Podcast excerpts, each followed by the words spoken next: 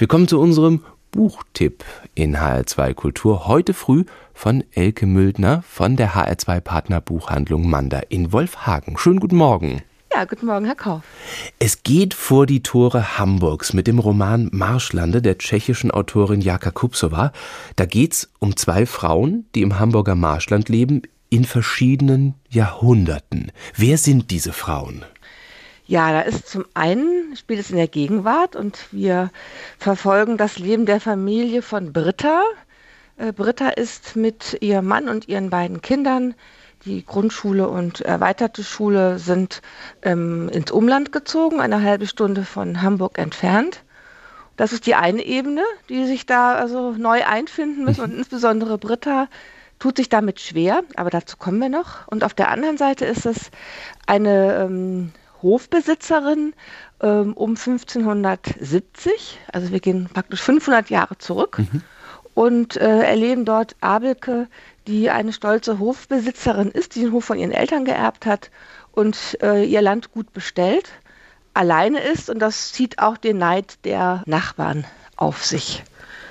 Und was haben diese zwei Frauen gemeinsam? Was verbindet die?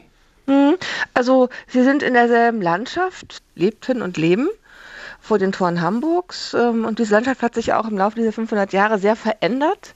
Dazu beigetragen hat eine große Flut, die war 1570 und die hat dort einmal für große Verwüstungen, viele Todesopfer verantwortet und auch eben eine ganz andere Landschaft heraufbeschworen im Laufe der Jahrhunderte, so wie wir sie heute eben kennen. So war es damals nicht. Das verbindet sie. Und ähm, Britta ist so ein bisschen auf der Spur von dieser ähm, Hofbesitzerin Abelke. Und zwar ähm, gibt es einen Straßennamen, der nach dieser alten Bäuerin benannt ist. Mhm. Und also diese, dieser Straßenname macht sie neugierig und sie forscht da weiter. Und sie forscht auch deswegen weiter, weil sie selbst ähm, Geologin ist und sozusagen promoviert hat und auch dieses Forschen, dieses den Dingen nachgehen, das ist so ein bisschen was, wo sie, sagen wir mal, immer eine Leidenschaft hatte und das jetzt wieder aktivieren kann. Diese Abeke hat es ja wirklich gegeben. Das ist eine historische Figur. Was ist ihr passiert? Ja, also wie gesagt, sie äh, von einer, sagen wir mal, stolzen Hofbesitzerin, die ihren Hof alleine bewirtschaftet, hin zu einer ähm, mittellosen Frau, die durch die Flut praktisch alles verliert, nicht weil sie ihren Hof äh, dort, weil der Hof dem Opfer zum Opfer gefallen ist der Flut, sondern weil es einen Deichbruch gab und dieser Deichbruch, der lag immer in den Händen des jeweiligen ähm, Bauern, der da in der Nähe war, den wieder herzurichten. Mhm. Und sie war alleine, also auf sich gestellt und hat eben auch keine Solidarität von den Nachbarn und auch von diesem äh, Landvogt erfahren, der normalerweise eben auch Menschen bereitstellt, die dabei helfen helfen, diesen Deich wieder ähm, zu reparieren. Mhm. Und dadurch verliert sie am Ende ihr, ihr, Haus. Das letzte, was gefändet wird, ist der Kessel, mit dem sie ihr Essen kocht. Und das ist sozusagen eigentlich der Todesstoß. Und sie wird dann auch ihres Hauses verwiesen. Einmal, weil den Menschen die Lebensweise nicht passt, der so ein bisschen suspekt ist.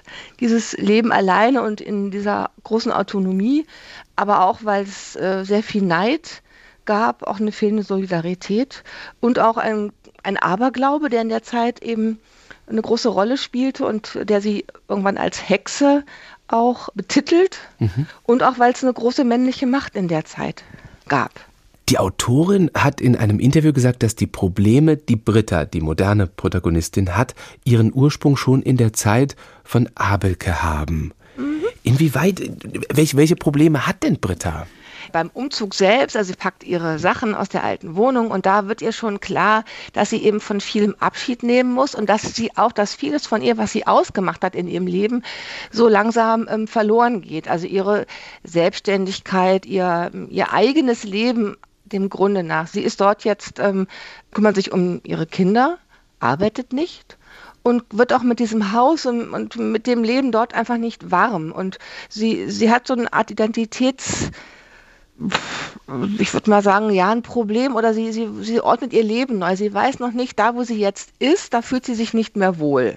Mhm. So, also das ist der Anfang. Und dann ähm, ist es eben so, dass sie also sich mit ihrem Mann nicht mehr versteht, Also der geht dort auf auf dem Land und sie, äh, sie geht eigentlich ein so könnte man das sagen auf dem Land. Sie vermisst die Stadt und sie vermisst auch einen Platz, an dem sie selbstständig sein kann. Mhm. Und es gibt keine Wertschätzung äh, gegenseitig. Und es läuft eben am Ende darauf hinaus, dass äh, es eine Trennung gibt.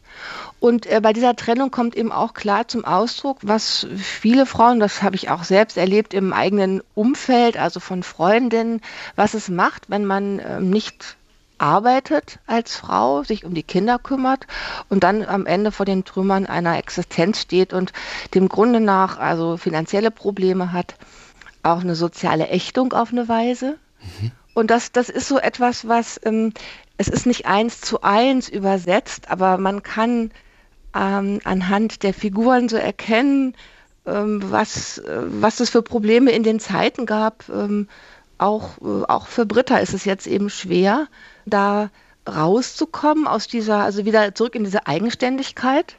Aber was vielleicht ein Unterschied ist, dass sie eben auch doch heute auch auf Solidarität ähm, hoffen kann, die ihr von anderen auch ähm, entgegengebracht wird. Also sie hat einfach Helfer an der Seite, was Abelke damals eben nicht hatte. Die Schicksale von Abelke und Britta im Roman Marschlande von Jaka Kupsova ist bei Surkamp erschienen, kostet 24 Euro und ist ein Buchtipp von Elke Müldner von unserer HR2-Partnerbuchhandlung Manda in Wolfhagen. Vielen Dank. Ja, ich danke Ihnen. Neue Bücher in HR2 Kultur. Weitere Rezensionen auf hr2.de